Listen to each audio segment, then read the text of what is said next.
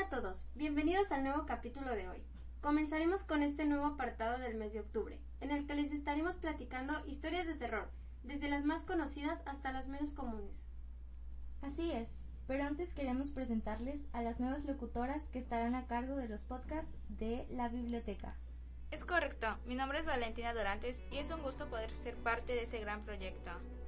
Y yo soy Elisa Lee y estoy muy emocionada de poder compartir este espacio con ustedes. Hoy les contaremos un audiolibro de una leyenda mexicana muy popular llamada El Charro Negro. Proviene de Puebla y castiga a quienes son avariciosos y a los que causan destrozos en los bosques. La leyenda del charro negro nos cuenta la historia de un espectro que alguna vez fue hombre y que por su interminable ambición fue condenado a sufrir los tormentos del infierno y a ser el cobrador de quienes como él tienen deudas pendientes con el diablo. Todo empieza cuando el sol comienza a esconderse y las gallinas trepan los árboles para dormirse. Las madres meten a sus hijos, las puertas de las casas son atrancadas y los viajeros apresuran el paso mientras rezan. Nadie quiere encontrarse con el charro negro.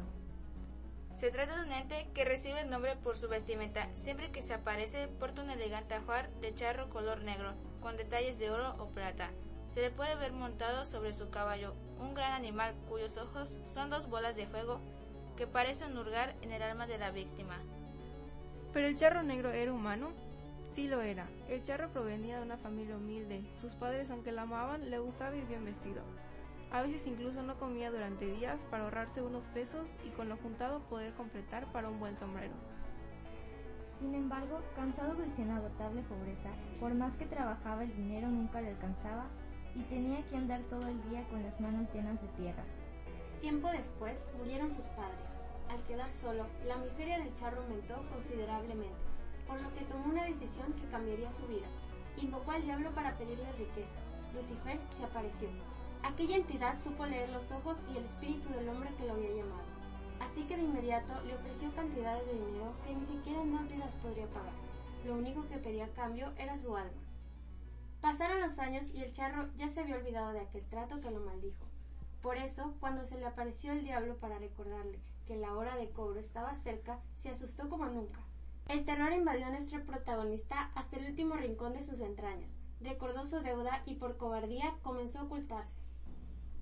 Sin embargo, el diablo se dio cuenta de que el charro faltaría su palabra, así que volvió a aparecer frente al jinete y su caballo, pero esta vez con el fin de llevárselo.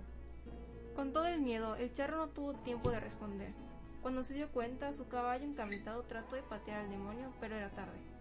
Los brazos de su amo habían comenzado a secarse y su carne a desaparecer. Solo le quedaba el ajuar del charro encima de los huesos blanquecinos. El diablo volvió a hablar. Veo que tu bestia te es fiel, por eso ha de ser maldita igual que tú, y condenada a acompañarte a tu viaje hacia el infierno, aunque, de vez en cuando, quiero que hagas algo por mí, cobrarle a mis deudores. Si haces bien tu trabajo, dejaré que el hombre que acepte esa bolsa con monedas de oro que traes, tome tu lugar. Desde entonces, aquel hombre fue condenado a sufrir incontables tormentos en el infierno y a salir de ahí, solo para cobrar a quienes tienen deudas pendientes con Lucifer, eso con la esperanza de que una noche algún viajero traicionado por su avaricia tome su lugar. Solo así el charro negro y su caballo podrán descansar en paz. Esta ha sido una leyenda que se ha pasado de generación en generación y es muy creída en su lugar de origen. Así es, Fran, es una de las más conocidas, pero muchas personas no conocen la historia detrás de ella. Si quieren que leamos para ustedes algún cuento, leyenda, fábula, Contáctanos por nuestras redes sociales. Nos pueden encontrar como Empalabrarte Oficial en Instagram y Empalabrarte en Facebook. Y también nos pueden enviar un correo al empalabrarte.podcast.gmail.com Muchas gracias por escucharnos. Nos vemos en el siguiente episodio. Bye.